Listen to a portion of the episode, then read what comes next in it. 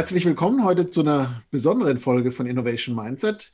Wir haben uns heute mal keinen Gast eingeladen, sondern haben beschlossen, im produzierenden Team mal eine Folge zu produzieren, sozusagen ein bisschen Backstage, behind the scenes zu gucken, uns als Personen noch mal ein bisschen näher vorzustellen, was uns antreibt, warum wir das machen, was unsere Interessen daran sind und gleichzeitig ähm, mal einen Rückblick zu liefern auf die Folgen, die wir im letzten Jahr aufgezeichnet haben. Es sind schon sieben Folgen und ja, mal reinzuschauen, was blieb uns denn Besonderes hängen an den einzelnen Folgen, was war besonders. Ja, genau. Heute ist quasi die Folge null also ähm, kleiner, ähm, eine kleine Intro-Folge von uns, wer wir sind, was wir machen, was Stefan schon gesagt hat. Ähm, mit dabei ist heute auch Hermann, der uns tatkräftig unterstützt hat, äh, gerade bei der Technik. Ohne ihn hätten wir das nicht so schön hinbekommen wie wir die Aufmachung von Innovation Mindset gemacht haben, wie die Videos aussehen, ähm, die Audioformate dahinter. Wenn ich was beim Podcasten gelernt habe, ist, dass die Technik echt nicht unterschätzt werden darf.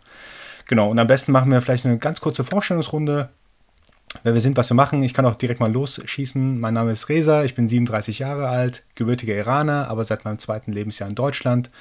Habe hier mein Abi gemacht, habe dann studiert an der Uni Mannheim, BWL, habe noch auf Diplom das Ganze gemacht. Das heißt, ähm, noch von der alten Garde, sage ich immer noch, ähm, bin Diplomkaufmann, habe danach ja bei verschiedenen Corporates gearbeitet, unter anderem Deutsche Bank oder auch Accenture.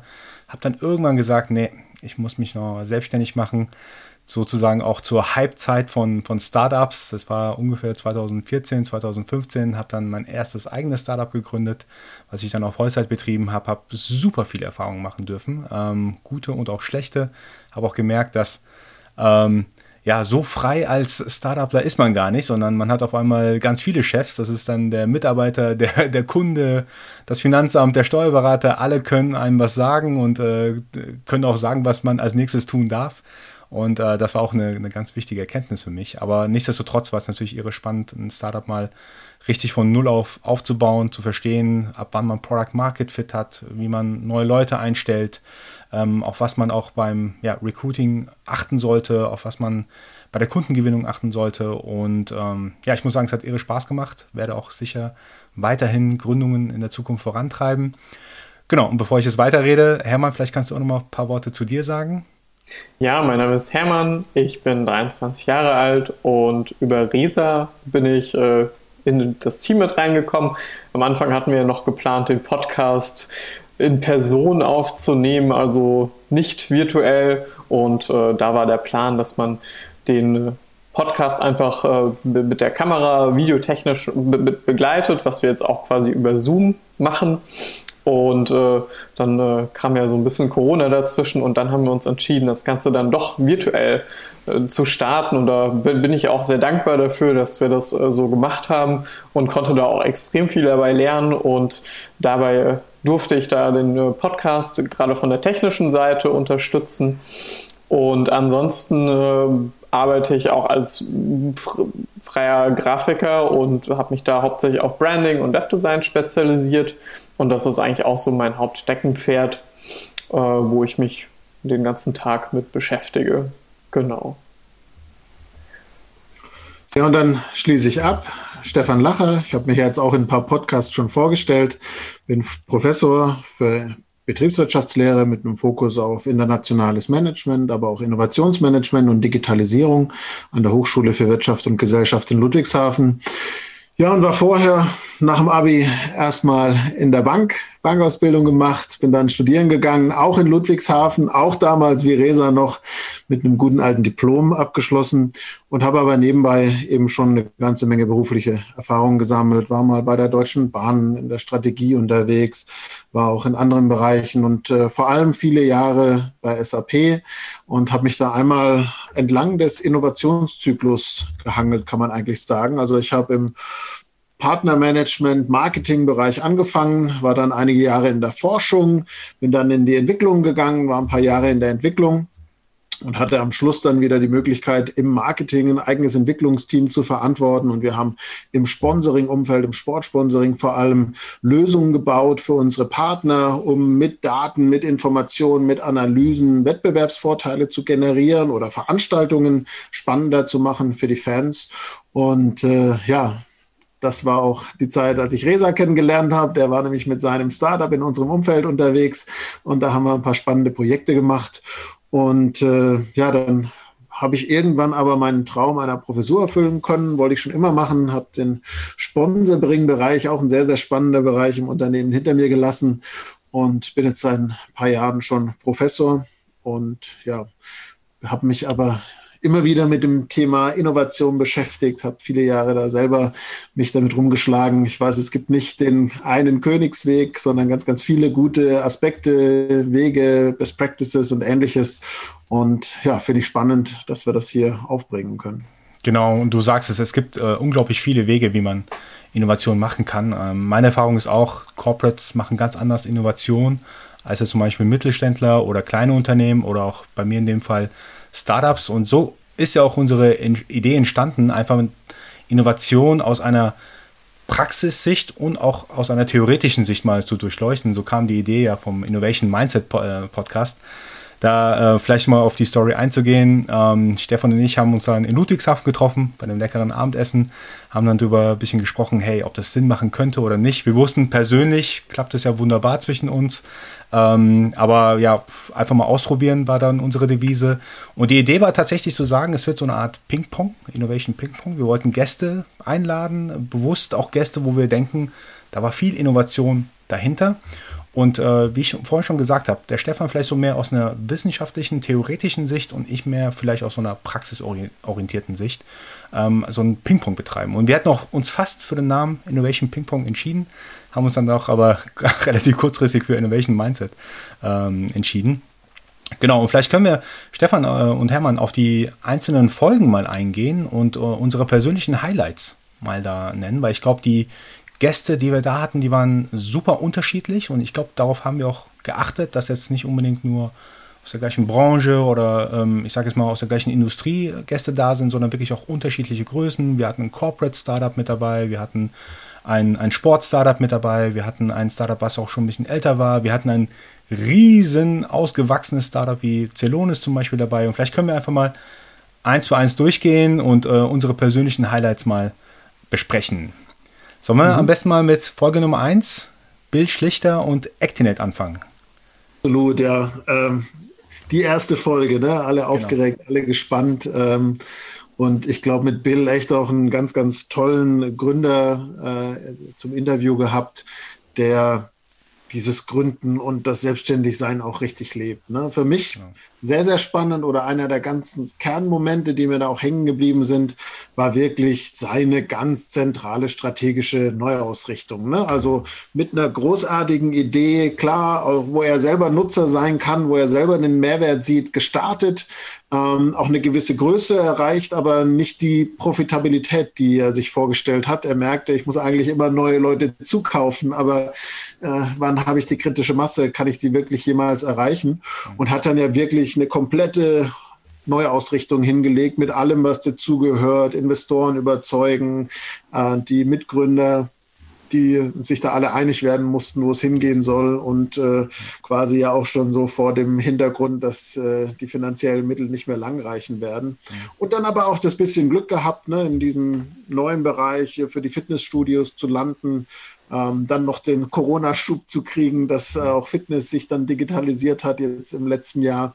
Ähm, also eine tolle Geschichte und wie gesagt, für mich ganz groß dieser extreme strategische Move, den es irgendwie von der ersten Idee gebraucht hat, die natürlich sehr von den, von den Gedanken und auch äh, vielleicht noch nicht ganz so durchdacht war und dann über die Zeit festgestellt hat, wo hat denn der Markt den Bedarf und äh, wie kann ich den am besten abdecken? Ja, genau, so sehe ich es auch. Also ich glaube, in der ersten Folge war so ein, ich sage es mal, relativ typisches Startup-Event, also der sogenannte Pivot, direkt mit dabei. Das heißt, man, man startet mit einer Idee, ähm, bei Bill und Actinate war es ja, dass sie eine Community aufbauen wollten, um dass, dass Leute, ihre Nutzer zusammen Sport treiben können. Das hat nicht so ganz funktioniert und dann eben der Pivot, wie du schon gesagt hast, komplette Neuausrichtung und ich sehe das natürlich auch. Da muss man die alten Mitarbeiter, die alten Co-Founder, die alten Investoren überzeugen, hey, warum ist das Neue jetzt das Richtige? Also man ist ja vielleicht ein, zwei Jahre in eine andere Richtung gerannt man hat erstmal ein, zwei Jahre lang versucht, jeden zu überzeugen, dass es die richtige Richtung ist. Und dann muss man wirklich so, äh, ja, Hosen runter und sagen, nee, Äh, ich habe ganz viele Learnings gehabt oder wir haben ganz viele Learnings gehabt und wir müssen jetzt tatsächlich die, die Richtung ändern. Und ich glaube, so untypisch ist das für Startups nicht, so ein Pivot mhm. zu machen. Fand ich auch extrem spannend, dass sie jetzt quasi eine Art ERP-Software für, für Fitnessstudios machen wollen. Ich sage jetzt mal so eine Art ERP-Software. Ähm, auf jeden Fall mit, durch Corona, denke ich, auch einen Riesenschub erhalten, weil viele Fitnessstudios natürlich umswitchen mussten von ihrem Businessmodell, Online-Videos, Online-Workouts anbieten mussten. Da war er, glaube ich, auch vom, vom Timing her auch nicht so ganz falsch gewesen. Absolut. Was natürlich auch extrem interessant war, weil das ja auch direkt am Anfang war und das war etwas, das sie vorher noch gar nicht angeboten hatten. Genau. Und dann waren sie einfach zur richtigen Zeit am richtigen Zeitpunkt. Und es wäre mal interessant zu wissen, was daraus geworden ist, vielleicht auch in ein bis zwei Jahren, ob, ob sich daraus ein ganz neuer Bereich bei denen entwickelt hat. Ja, absolut. Müssen wir nochmal einladen, würde ich sagen.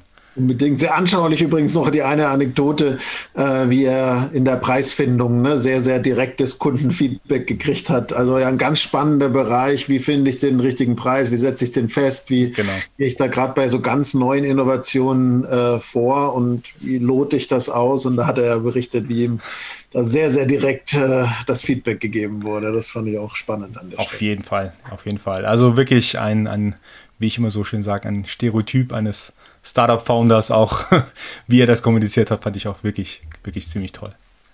Sehr cool. Ja, Nummer zwei ne, war genau. dann Arthur, Arthur Oswald mhm. von Retromotion mhm. GmbH. Was blieb dir denn da hängen, Leser? Also, das war jetzt wiederum eine ganz andere Ecke, ähm, wie Arthur das angegangen ist. Ähm, er ist ja quasi mit seinem Startup aus einem großen Corporate heraus gestartet. Ich glaube, da hast du ganz andere Themen. Äh, vielleicht nicht so unbedingt ganz so stark die Finanzierungsthemen am Anfang im Vordergrund, wie jetzt bei einem typischen Startup, weil typischerweise Corporates auch gut ausgestattet, also ausgestattet sein können ähm, mit Geld. Und ich glaube, eher bei, bei einem Corporate Startup gilt es, glaube ich, eher ja, ähm, zwischen den verschiedenen Interessen und Parteien da eine Linie zu finden und dann doch was extrem Agiles zu machen. Ähm, ich will jetzt nicht sagen, dass große Unternehmen nicht agil sind, aber ich bin, also ich bin der festen Überzeugung, dass man als Startup natürlich ein paar Prozentpunkte mehr Agilität hat. Und ich glaube, was Arthur da geschaffen hat, verschiedene Akteure an den Tisch zu bringen und äh, gemeinsam dann loszurennen in eine Richtung, also das verdient auch meinen vollen Respekt. Das ist nicht so ganz ohne aus meiner Sicht. Mhm. Ist dir da noch besonders was hängen geblieben, Hermann? Ja, besonders eben, was Resa schon gerade angeschnitten hat, dass eben gerade auch Akteure da zusammengebracht wurden an einen Tisch, die normalerweise ja eigentlich Konkurrenten sind. Mhm. Aber trotzdem haben sie es dann geschafft, da eine Plattform zu kreieren und dann doch irgendwie zusammenzuarbeiten, was vielleicht beim Mutterkonzern vielleicht noch gar nicht denkbar gewesen wäre. Mhm. Richtig. Genau. Also so, mach ruhig. Genau, was du gerade äh, gesagt hast, ähm, ist absolut richtig. Also vielleicht auch zum, zum Geschäftsmodell dahinter. Es geht ja, oder es ging ja um Ersatzteile für Oldtimer. Und äh, die Idee war auch tatsächlich, so eine gemeinsame Plattform zu bauen. Und der Schulterschluss mit den Wettbewerbern ist, glaube ich, auch hier wirklich ähm, das Wichtige dran, dass man eben ein breites Angebot und Konzept auch für den Endkunden hat. Das heißt, in dem Fall war nicht das einzelne Interesse eines Unternehmens im Vordergrund, sondern tatsächlich zu sagen, was bringt den größten Value für unseren Kunden und genau das machen wir. Mhm. Genau, und wie du sagst, es ist natürlich ein gewisses Nischenbusiness hier, mhm. aber ein schönes Beispiel einerseits für Plattformbusiness, ne? also verschiedenste Wettbewerbe, die eigentlich nicht so gut miteinander auskommen, an den Tisch zu bringen. Mhm und äh, quasi gemeinsam hier über die Plattform ihr Angebot zu schaffen und andererseits natürlich spannend äh, in dem Sinne als Co-Petition. Ne? Also einerseits der Wettbewerb, andererseits in solchen Nischen oder im Standardsätzen oder wie auch immer dann die Zusammenarbeit. Und es war ja auch technisch nochmal sehr spannend. Also ja. Sie haben ja nicht nur diese Handelsplattform für die Ersatzteile geliefert, sondern wenn ich mich nicht falsch erinnere, hatten Sie auch die Möglichkeit da, wo es keine Ersatzteile mehr gab, wenn Baupläne mhm. noch existierten bei den Herstellern, über 3D-Druck vorzugehen. Und das finde ich natürlich natürlich auch ein Thema, was super spannend ist. Ne? Also ähm, diese Sonderteile im 3D-Druck zu fertigen und ja. dann entsprechend wahrscheinlich irgendwie zu zertifizieren und äh, das nochmal in den Markt zu bringen, in den Verkauf zu bringen. Ja. um diese alten und nicht ganz so alten Fahrzeuge da am Laufen zu halten. Schon sehr cool. Auf jeden Fall. Und ich glaube, was ich besonders toll auch finde, was, worauf Arthur ge gedacht hat, das wird später auch, glaube ich, in der, in der siebten Folge bestimmt nochmal thematisiert. Ähm, er hat wirklich von Anfang auch darauf geachtet, sich so insbesondere auf Google zu platzieren, dass wenn du Oldtimer-Ersatzteile suchst, dass er quasi mit Retromotion an erster Stelle landet. Und wir wissen heute alle, wer auf Google nicht gefunden wird, der hat ein Problem wahrscheinlich am Markt. Und richtig cool, dass er da von Anfang an sozusagen strategisch ist ja auch so ausgesetzt hat, direkt gefunden zu werden. Mit dem wichtigen Begriff oder Keyword Ersatzteile, Oldtimer-Ersatzteile. Mhm.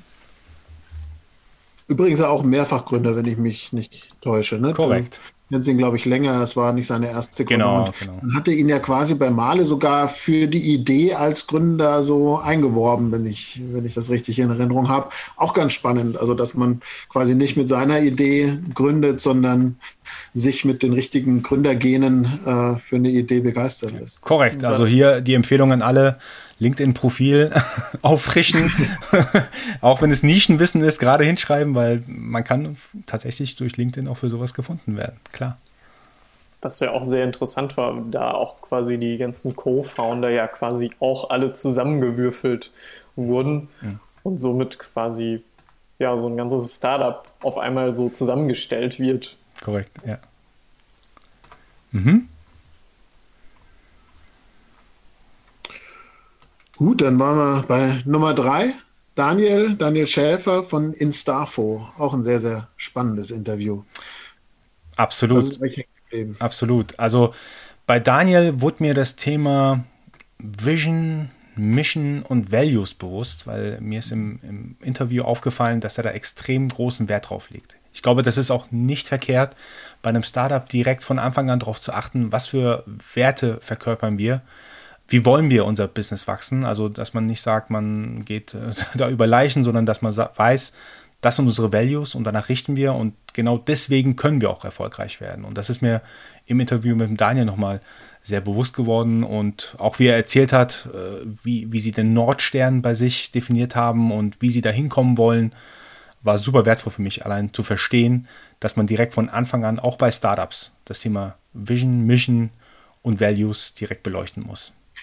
Und auch, dass sie sich immer regelmäßig darauf hinweisen, wenn irgendwie nicht an die Regeln, an die Werte gehalten wird im täglichen Agieren, ne? was ja immer mal passieren kann, fand ich einen sehr, sehr spannenden Aspekt und auch aus meiner Sicht ein ganz wichtiges Thema, aktiv eine Innovationskultur mhm. zu gestalten im Unternehmen. Ne? Das, Kultur ist immer so ein ganz schwieriges Thema und so wenig greifbar und dann machen wir lieber noch ein bisschen was an den Prozessen aber am Schluss so entscheiden. Ne? Wir kennen alle den, den Spruch äh, Culture Eats Strategy for Breakfast und dementsprechend, ich glaube, das haben wir gerade bei Daniel gemerkt, wie viel Zeit, Energie und auch Reflexion er reingesteckt hat, um wirklich die Kultur und die Unternehmenswerte bewusst zu beeinflussen und bewusst zu gestalten.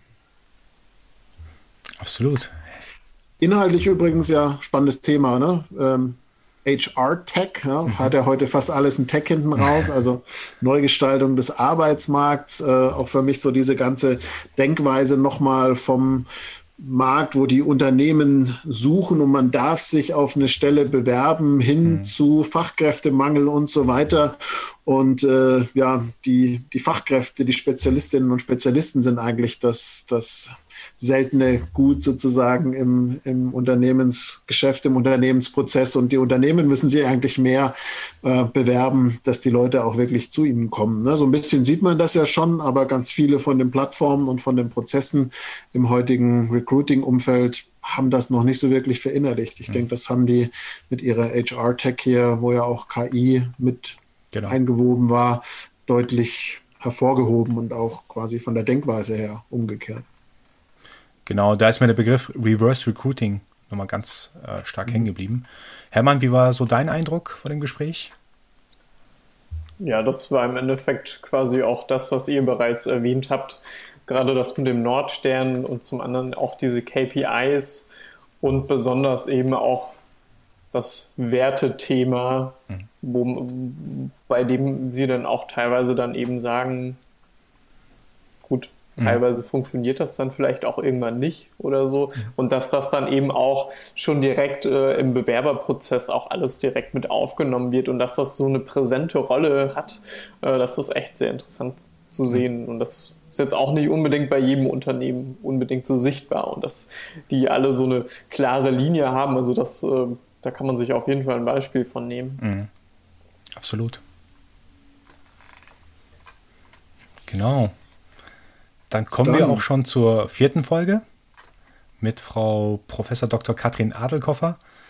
Also ich muss sagen, super starke Persönlichkeit aus meiner Sicht. Ähm, ich habe da wirklich Respekt davor, was sie alles getan hat und äh, mit welcher Power sie das alles tut. Genau, aber bevor ich weiter schwärme, ähm, Stefan, vielleicht kannst du nochmal was, was zu ihr sagen. Ich glaube, du, du kennst sie auch so ganz gut. Ja, ich meine, Katrin, ne, natürlich ja. erstmal schon von der Persönlichkeit ja. und ihren sportlichen Erfolgen her. Genau. Sehr, sehr spannend und interessant. Schön auch mal eine der Frauen äh, im Interview gehabt zu haben, die unternehmerisch so erfolgreich sind. Es gibt ja leider immer noch sehr wenige, aber es gibt sie. Und ähm, ja, wir freuen uns auch auf mehr Folgen mit, mit Gründerinnen und Gründerinnen äh, und, und Unternehmerinnen. Und ja, also für mich ist da insbesondere und vor allem natürlich dieses ganze Thema geblieben aus der Wissenschaft, ne, mhm. aus, aus diesen ganzen wissenschaftlichen Einrichtungen, die wir da in Deutschland haben, mit Fraunhofer und Max Planck und Steinbeiß und wie die alle heißen, die ganzen Hochschulen mit ihren anwendungsorientierten Forschungen, die Herausforderung, das dann in ein Produkt zu übersetzen, daraus eine Innovation zu generieren, das an den Markt zu bringen, das haben sie ja, also Katrin in vielen Bereichen, aber wir haben ja vor allem über Cellbox Solutions gesprochen, ähm, wirklich mal umgesetzt. Also aus dem Fraunhofer, aus der Forschung raus, ähm, hier die Ergebnisse eingesetzt gesetzt, tolles Produkt entwickelt und jetzt bringen sie das an den Markt, hoffentlich mit allem Erfolg, den wir ihnen wünschen können. Ähm, aber auch ihre Aussagen, dass da noch so viel mehr ist. Ne? Also, dass wir in Deutschland, da gibt es ja so ein paar Anekdoten rund um, um MP3 und den Pod, äh, den, den, nicht den Podcast, den iTunes und, und, und die Musikformate ähm, in Deutschland als Format entwickelt, aber nie als Produkt an den Markt gebracht. Und ähm, ja, ich fand das spannend, dass sie sagte, eigentlich wer Lust zu gründen hat, da ist noch so viel, äh, mhm. ganz, ganz tolle Möglichkeiten, tolle Forschungsergebnisse, die echt auch Relevanz haben können für spätere Nutzer. Ähm, ich glaube, das braucht auch eine besondere Art von Gründern, die da reingehen. Das sind da auch oftmals hochtechnische Herausforderungen, vielleicht gar nicht so leicht zu verstehen, wie das funktioniert. Aber ja, sehr spannend und ähm, hat mich da wirklich mitgerissen, wie sie uns da berichtet hat, äh, wie sie das nach vorne bringen, ne? so ein komplexes medizinisches Produkt ja eigentlich in dem Umsatzfeld. Also ich denke, bei ihr ist mir nochmal bewusst geworden, das Thema Innovation, es handelt sich dabei natürlich nicht nur um Produktentwicklung, um Softwareentwicklung oder auf, auf gute Ideen zu kommen. Was ich von der Katrin, glaube ich, am, am meisten gelernt habe, ist, es kommt auch darauf an, dass du verstehst, wie du das Ganze verpackst quasi und als Produkt verkaufen kannst. Ähm, also ich glaube, das wird auch unterschätzt, im, wenn man über Innovation spricht. Es geht nicht nur um die Idee, sondern auch, hey, wie kriege ich die Idee an den Markt? Wie kriege ich Kunden dafür? Wie kann ich das Unternehmen dahinter aufbauen? Also Was da hat sie wirklich ein, ja. Sorry. Was natürlich auch super interessant wäre, wenn man sich das mal anschaut, quasi wie viele Ideen noch irgendwo äh, da in irgendwelchen Archiven liegen, die gerade drauf gewartet, darauf warten, äh, umgesetzt zu werden und welche dann vielleicht auch wieder so ein nächstes großes, großer, großer Meilenstein mhm. werden. Mhm. Absolut. Super spannende Folge mit ihr gehabt. Absolut. Und natürlich das Selbstmanagement. Ne? Sie hat ja auch viel davon berichtet, äh, irgendwie mehrere Gründungen, Fokus hier, Lehre noch an der Hochschule, ähm, Familie, alles unter einen Hut zu bringen. Das, äh, Olympiateilnahmen. Einfach mal so. Sportliche Ambitionen. Also schon beeindruckend. Ja, ja, echt beeindruckend, wirklich. Gut, Folge 5. Da hatten wir den Sebastian Frederik Jakobsen von der Heyana UG. Genau. Was ich da hängen? Ja, also da habe ich auch einen neuen Begriff gelernt, PropTech was ich auch ja. interessant äh, fand. Ähm, Tech, HR, Tech, Tech. genau, Tech. genau. Also ich, ich glaube, das gehört dazu, glaube ich, dass man in allen Bereichen über Digitalisierung nachdenkt. Und ich kann mir auch tatsächlich vorstellen, dass viele Bereiche noch gar nicht digitalisiert sind und vielleicht gehört der Immobilienbereich da so ein bisschen dazu. So zumindest habe ich den ähm, Sebastian verstanden. Was ich cool fand, ist auch, dass er es quasi von der anderen Seite aus nochmal versucht hat zu durchleuchten. Also jetzt nicht nur an den Mieter gedacht hat, sondern auch an den Vermieter, der vielleicht auch mehrere Sachen, äh, mehrere Immobilien vermieten möchte. Und äh, ich finde, ja, PropTech als Geschäftsmodell sehe ich da auf jeden Fall ganz großes Potenzial dahinter.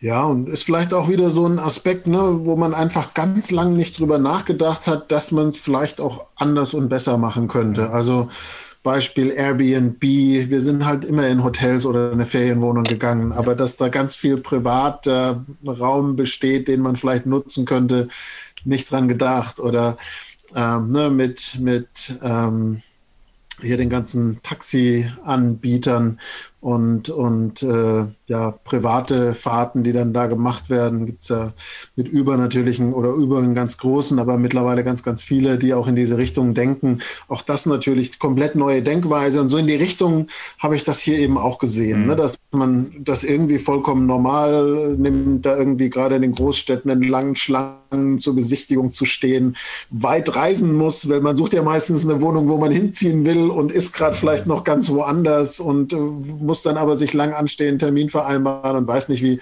Und so Möglichkeiten wie irgendwie virtuelle Begehungen und äh, aber auch einen ganzheitlicheren ja, Blickwinkel drauf zu haben, mit wer braucht wann was und, äh, das digital bestmöglich zu unterstützen, das war schon ähm, ja, eine ganz andere Sichtweise. Also diese Veränderung des Wohnungs- und Mietmarkt sehr, sehr spannend. Und natürlich äh, mit, mit Herna auch wirklich ein sehr, sehr junges Unternehmen. Eine ganz frische Gründung, quasi noch so ein bisschen in der Ideenfindung. Und ich glaube auch, äh, ich habe so ein bisschen auf Social Media verfolgt, hat sich dann auch schon wieder so ein bisschen in den Richtungen leicht geändert äh, im Vergleich zu dem, was wir diskutiert haben. Und ja, spannend, also was sich da dann auch tut und äh, das auch mitzuverfolgen, freut mich schon sehr zu sehen, wenn man dann vielleicht die in, in einem gewissen Zeitraum wieder einladen, was sich entwickelt. Mhm. Das passt natürlich auch bei ihm persönlich. Aber blieb, blieb dir da noch was hängen? Hast du schon ja, und zwar, was äh, ganz interessant war bei ihm als Person, dass er auch äh, aktiv äh, angesprochen hat, dass es auch einfach extrem wichtig ist, einfach mal zu chillen und einfach mal so nichts zu tun, um dann einfach mal wieder so ein bisschen auf neue Ideen zu kommen und einfach mal wieder ein bisschen runterzukommen. Und was bei ihm auch extrem aufgefallen ist, dass äh, sie extrem viele Kooperationen machen mit anderen Unternehmen, gerade auch mit Hey Anna als äh, Unternehmen, aber auch ansonsten, dass, äh, dass er das auch einfach extrem empfohlen hat, äh, dass man sich Netzwerke sucht und dass das einfach extrem wichtig ist, da ein breites und gut gespanntes Netzwerk zu haben und dass das einfach extrem voranbringt. Mhm. Absolut. Mhm. Ich glaube, mit der Folge 6 hatten wir ein komplettes Kontrastprogramm zu, zu Folge 5, also von einem ganz kleinen Startup zu ja, ich, ich, weiß gar nicht, ob man Celonis noch Startup nennen kann. Ist ja jetzt ein ausgewachsenes Unternehmen, was ich total toll finde. Ein Unicorn, also Unicorn bedeutet ja eine Bewertung mehr als eine Milliarde US-Dollar oder in dem Fall sogar auch mehr als eine Milliarde Euro. Ich glaube mittlerweile über 1000 Mitarbeiter. Ähm, also eine wirklich schöne deutsche Erfolgsgeschichte. Und das Interessante dran war, die haben ja nicht mit äh, unglaublich viel Geld, Investmentgeld angefangen, sondern mit unglaublich viel Investmentgeld angefangen, sondern gebootstrapped. Das heißt, die ersten Jahre erstmal klassisch Kunden gesucht, sich selber finanziert, Geschäft aufgebaut und erst dann, als die Idee wirklich so gezündet ist oder gezündet hat, dann erst externes Kapital reingeholt. Fand ich ähm, super stark, was Bastian äh, mit Celonis da geschaffen hat. Ich habe mich also allem voran auch erstmal gefreut, dass sich ein Bastian Numi nachher für uns Zeit genommen hat. Ne? Er hat bestimmt einen ganz, ganz vollen Terminkalender. Also das war äh, wirklich auch ein Highlight für mich. Und ähm, wie du sagst, es ist natürlich eine Erfolgsgeschichte, auch eine Motivation, denke ich, für alle, die den Weg vor sich sehen. Und dann ja doch so typisch, ne? Irgendwie ein paar Kumpels, wenn ich mich richtig erinnere, äh, zusammengetan, eine tolle Idee gehabt, das auf aufgebaut und, und jetzt, äh, ja, bei den Großen schon dabei. Mhm. Also das ist wirklich eine tolle Erfolgsgeschichte, sehr motivierend hoffentlich für viele. Und ähm, ja, so für mich war nochmal sehr interessant zu sehen, wie natürlich kontinuierlich die Prozesse und auch die Organisationsstrukturen, also Aufbau- und Ablauforganisation immer angepasst werden mussten. Das ist ja ein ganz großes Thema ne, mit Wachstum, dass sich das Unternehmen mit seinen Organisationsstrukturen und den Prozessen meine Identität als Unternehmen irgendwie über den Haufen zu werfen und komplett zu verlieren. Mhm. Und äh, da hatte, fand ich, Bastian uns ja auch ein paar super spannende Einblicke gegeben, wo sie da Herausforderungen hatten und wie sie die gemeistert haben. Absolut. Wobei sie ja auch immer sehr viel Wert drauf legen, ihre Mitarbeiter auch quasi als Zellonauten zu äh, mhm. bezeichnen. Und mhm. das schafft natürlich auch nochmal einen ganz besonderen Wert quasi für die Mitarbeiter, dass, dass man dann einfach da auch noch einen extremen Teil davon ist. Ja. Von, von dieser Erfolgsgeschichte. Genau, genau. Auch ihre hausinternen Messen, die Silosphere, ich hoffe, ich spreche das richtig aus. Also ich glaube, die haben da einiges richtig gemacht und ähm, wirklich Hut ab ähm, von, von einem Thema, was vielleicht am Anfang auch schwer dem Kunden richtig zu erklären ist. Also das Thema Process Mining, jeder versteht natürlich Prozessverbesserung, aber warum sollte man das jetzt mit einem Startup machen?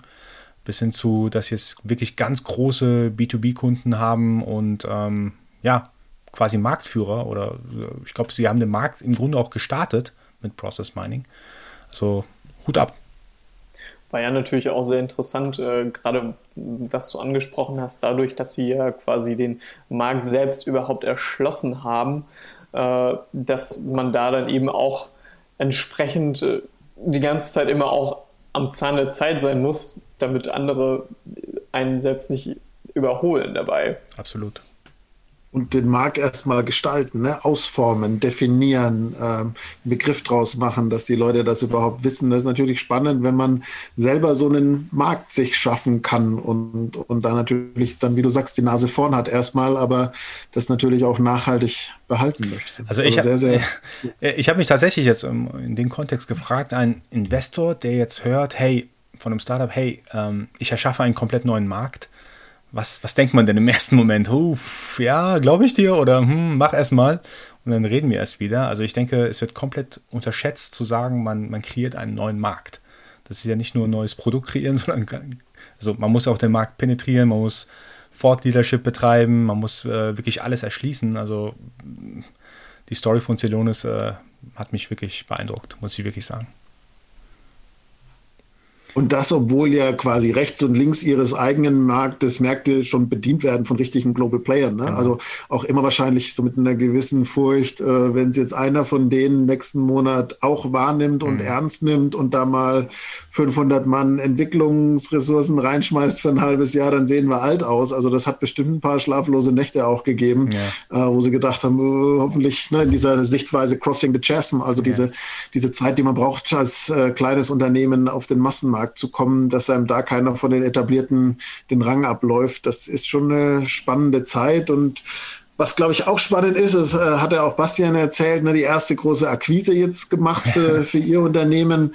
Ich denke, das ist jetzt die nächste große Herausforderung, wahrscheinlich hier und da strategisch sinnvoll zuzukaufen mhm. und auch das wieder passend ins Unternehmen zu integrieren. Und andererseits die Frage, kommt denn nicht vielleicht doch irgendwann mal einer von den ganz Großen und macht ein verlockendes Angebot, das die Gründer und Eigentümer nicht ablehnen können? Ja, aber dafür muss man, glaube ich, tief in die Taschen greifen. genau. Genau, also. Das ist gerade im Softwarebereich. Ja, genau, genau. Also wirklich. Stehen, ne? genau. War wirklich toll, ein, ein Unicorn bei uns im, im Podcast zu haben. Genau, und dann kommen wir eigentlich schon von B2B-Geschäft zu B2C, was wir, glaube ich, auch sehr, sehr, sehr interessant fanden. Ähm, ein Startup aus unserer Region hier, Rhein-Neckar, aus Mannheim, und zwar Snox mit Johannes und Tim. Ähm, ich muss sagen, es war einer der, ich sag jetzt mal, äh, ja, auch witzigsten Folgen aus meiner Sicht, äh, die ich hatte. Also mit Bill war es schon ganz witzig, aber mit, mit Johannes und, und Tim, die haben, glaube ich, auch nochmal so ein bisschen wirklich Startup-Gründer, junge Mentalität reingebracht. Und ähm, das hat mir sehr imponiert, wie sie versucht haben zu erklären, es geht nicht nur um Socken. Also ähm, sie verkaufen zwar Socken en masse sehr erfolgreich, aber die verkaufen so erfolgreich Socken, weil sie eine Brand sind und weil sie hart daran gearbeitet haben, eine Brand aufzubauen. Und ähm, genau, bevor ich weiter schwärme, Stefan, wie ist so dein Eindruck gewesen? Ja, und vor allem halt die Rolle, die Social Media Marketing da übernehmen kann. Ne? Also auch diese Erfahrungen und diesen Mut, den sie aufbringen, auf jeder neuen Plattform unterwegs zu sein. Ich bin seit ein paar Tagen äh, auch hier bei Clubhouse und es gibt, glaube ich, kaum einen Tag, wo nicht einer von den beiden in irgendeiner Clubhouse-Session unterwegs ist ja. und da äh, sich austauscht und Informationen treibt und voranbringt. Also ich glaube, dieses Trial and Arrow, das war was, was mhm. mir da ganz stark hängen geblieben ist, ne? auch mit der Bannerwerbung da zum Black Friday und ein paar tausend Euro rausgejagt. Aber das ist halt Teil des Lerneffekts genau. und das muss man auch mal wegstecken können. Und äh, ja, war beeindruckend. Ne? Also auch zu sehen, wie sehr man sich als Unternehmen reduzieren kann und fokussieren kann, indem man beispielsweise an Amazon wirklich einen Großteil des eigentlichen Geschäftsbetriebs an, an die Plattform auslagert und dann eigentlich nur noch den Einkauf an der einen Seite und den Vermarktung und Vertrieb äh, auf der anderen Seite hat und da dann aber all in ne? Ja. und sehr, sehr strukturiert und systematisch. Ich erinnere mich noch, Johannes sagte, da hatte ich meine Excel-Listen und wusste immer, was hat jetzt wie funktioniert und konnte das da wirklich alles durchsteigen und so. Ähm, das war schon sehr cool und äh, theoretisch ja auch was, was quasi jeder von uns machen kann. Ne? Also da braucht es jetzt kein Rieseninvestment erstmal, um loszulegen, irgendwie ein spannendes Produkt, den richtigen Weg und äh, dann kann es eigentlich schon losgehen. Also ja, tolle Möglichkeit, die, die sich da durch dieses Amazon-Angebot von Full Service, Full äh, Equipment, äh, ja, Full Support an, mhm. anbieten. Mhm. Was natürlich auch sehr interessant war, dass äh, der Tim mit dabei war, da er quasi für das Brand zuständig ist, was bei Snox ja quasi äh, das äh, Alleinstellungsmerkmal ist, gefühlt. Ähm, und da einfach den Unterschied nochmal beleuchtet zu haben zwischen Branding und Bonding. Also das war echt auch nochmal so ein Augenöffner. Absolut. Also ähm, ich glaube, die haben, die haben klar gemacht, es geht, es geht äh, um, um Branding. Also die sind sich bewusst, die können jetzt teilweise mit komplett anderen Produkten auch anfangen zu starten und die würden es wahrscheinlich verkaufen, weil eben die Brand so stark ist. Aber was mir auch sehr im Hinterkopf geblieben ist, ähm, ist das Thema, Content-Entwicklung für Unternehmen oder die Content-Produktion für Unternehmen, das ist keine Sache, die man einfach so nebenbei macht. Also wie ich von Snoxes das noch in Erinnerung habe, die stellen konkret Leute ein, die jetzt wirklich einen Kanal komplett bespielen. Also es ist nicht so wie bei anderen Unternehmen, wo ich es mal mitbekommen habe, ja, irgendjemand macht mal ein, zwei Posts auf Social Media und dann gucken wir mal, was passiert, sondern die gehen da all in. Die stellen jemanden ein, der quasi von morgens bis abends Content produziert. Und ähm, ich glaube, das sollte auch so eine Art vielleicht auch Warnschuss für etablierende Unternehmen sein. Nimmt, nimmt das Thema Content-Produktion äh, ernst. Das Produkt ist natürlich auch wichtig, aber dass der Markt ähm, auch von dem Produkt mitbekommt, ist mindestens genauso wichtig. Das ist ja eigentlich auch extrem viel Innovation, die da alleine von einem Startup getrieben wird was auch natürlich den Mittelständlern äh, da so ein bisschen den Spiegel vor die Nase hält, äh, dass nicht unbedingt nur Digitalisierung betrieben werden muss, sondern eben auch Branding und auch Bonding, was natürlich jetzt dann auch geführt hat, dass äh, sie überhaupt einen Kaffee eröffnen, was ja mhm. mit dem eigentlichen Kerngeschäft, mit dem Verkauf von den Socken und auch Pullis und ähm, mhm was noch alles verkauft wird, überhaupt nichts zu tun hat. Aber trotzdem wird es äh, total gefeiert und gehypt und mhm. das ist echt super interessant. Ja, und auch eigentlich die Aussage dann am Schluss, es geht eigentlich nicht mehr so wirklich ums Produkt, ne? Vielleicht gar nicht mal unbedingt allein um die Marke. Klar, die, die ist zum gewissen Grad wichtig, aber es geht dann um den guten Content, zu wissen, wie man den auf die Kanäle bringt. Und Sie haben ja gesagt, es mag durchaus sein, in ein paar Jahren verkaufen sie gar keine Produkte in dem Sinne, sondern sind Medienunternehmen mhm. äh, auf den sozialen Plattformen. Also schon auch spannend, äh, ne, da die Scheuklappen abzusetzen und immer wieder als Unternehmer rechts und links zu denken und äh, ja, zu schauen, wo kann es denn hingehen? Welche Potenziale haben wir denn da überhaupt? Absolut. Sehr schön. Das waren ja quasi unsere ersten sieben Folgen. Wir haben ja für dieses Jahr noch Großes vor. Wir wollen fleißig weiter neue Folgen auftreten. Vielleicht auch nochmal ein ganz äh, kurzer Aufruf. wir sind auch sehr bestrebt, immer möglichst viel ähm, Diversität auch bei uns im Podcast zu haben. Und wir suchen natürlich immer nach Vorschlägen, ähm, insbesondere weibliche Gründerinnen oder, oder ähm, Menschen mit Migrationshintergrund. Bitte meldet euch auch. Also wir sind fleißig am Suchen, ähm, aber wenn ihr uns nochmal helfen könntet, da auch interessanter Gesprächspartner zu finden, würden wir uns sehr darüber freuen. Genau. Und ähm, ja. Dann kommen wir eigentlich zu unserer Abschlussfrage, Stefan, oder? Die wir eigentlich jedem, jedem Gast stellen und wahrscheinlich selber nicht so eine gute Antwort drauf haben. Jetzt wird es interessant. Jetzt wird es interessant, genau. Ich muss ja ehrlich gesagt, ich weiß natürlich die Antwort.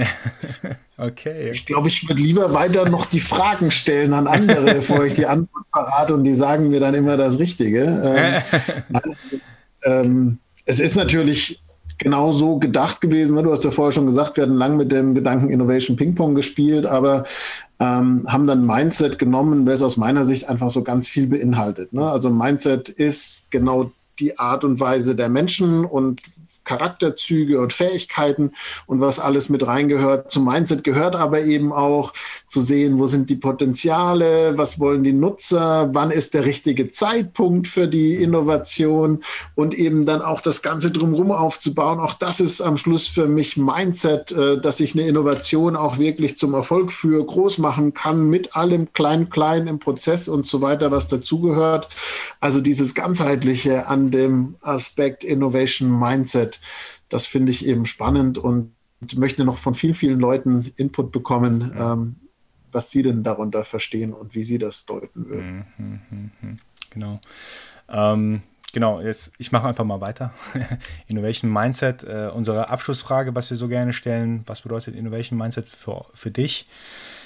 Also, ich muss sagen, ich würde gerne vorab sagen, ich denke, Innovation Mindset, ähm, wie wir es meinen, zählt nicht nur für Gründer oder Gründerinnen, die wir interviewen, also nicht, für, nicht nur für Entrepreneure, sondern auch genauso für Intrapreneure oder ich sage jetzt mal Mitarbeiter von großen Unternehmen, die tatsächlich versuchen, über den Tellerrand zu schauen und neue Ideen, neue Perspektiven einzubringen. Das ist ganz wichtig mit Innovation Mindset, meine ich persönlich oder wahrscheinlich alle von uns, nicht nur ähm, aus Gründersicht, sondern tatsächlich auch jeder kann ein Innovation Mindset aufbauen.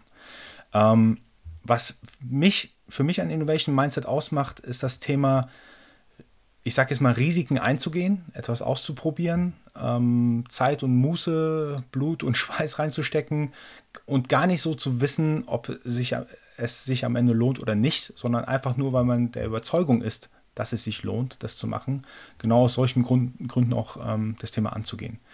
Und für mich auch jetzt zwischen den Folgen wurde mir auch nochmal bewusst, dass das Innovation Mindset, es geht auch gar nicht nur um die Produktentwicklung. Es kann auch darum gehen, ähm, wie ich den Kunden anspreche. Es kann darum gehen, wie ich äh, das Produkt verpacke, also jetzt nicht physisch verpacke, sondern wie ich das Produkt so anbiete an den Kunden, dass er auch versteht, was ich überhaupt verkaufen möchte.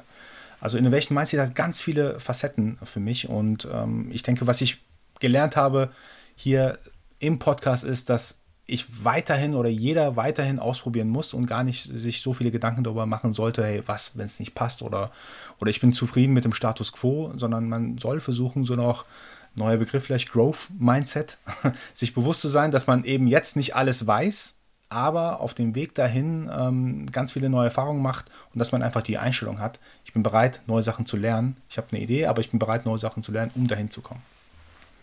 Boah, jetzt habe ich aber lang geredet. Sorry, Hermann, jetzt, was ist Innovation Mindset für dich? Ich glaube, hauptsächlich ähm, wäre das vor allem auch, dass man eben neue Wege beschreitet.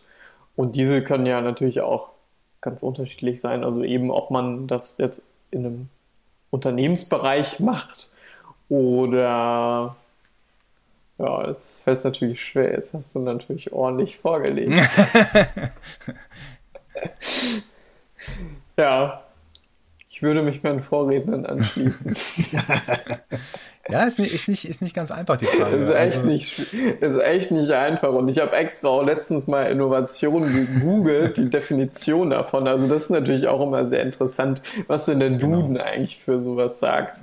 Genau. Ähm, ich, äh, genau das, was du sagst. Also viele verwenden Begriffe, die, ähm, die man vielleicht erstmal im ersten Moment denkt, hey, ich weiß, was das bedeutet, aber als ich mit Stefan das erste Mal über Innovation gesprochen habe und er mir gesagt hat, oder du mir gesagt hast, es gibt das Modell äh, mit 52 verschiedenen Innovationen. Äh, wie, wie, war der Name noch? Geschäftsmodellmuster war. Genau, genau. 52 verschiedene Geschäftsmodellmuster. Ich so, wow. Ich bin happy, wenn ich, glaube ich, zwei, drei zusammen bekomme. Aber äh, das, das sind eben die unterschiedlichen Facetten von Innovation. Absolut. Genau. Gut. Dann, ja, würde ich hoffen, es war mal ein bisschen spannend, mit uns zurückzublicken ins Jahr 2020. Ähm, sieben Folgen schon von unserem Podcast Innovation Mindset. Wir, wie gesagt, wollen noch lange nicht aufhören, haben auch schon diverse Kandidatinnen und Kandidaten wieder in der Pipeline. Ähm, erste Termine schon vereinbart, wie Resa vorher schon sagte. Wir freuen uns aber auch, falls jemand aus den Zuhörerinnen, Zuhörern, Publikum Interesse hat, äh, hier mal ins Interview zu kommen, sehr gerne oder jemand weiß, ähm, auch gerne uns einen Hinweis geben. Wir nehmen also da gerne noch Leute in unsere Pipeline mit auf. Und ja, ansonsten hat es mich gefreut, heute mit euch mal so ein bisschen äh, das alles Revue passieren zu lassen. Und ja, freue mich auf die nächsten Schritte, nächsten Folgen. Auf jeden Fall. Wir geben weiter Gas. Vielen Dank fürs Zuhören. Bis dann. Tschüss. Danke, ciao. Ciao.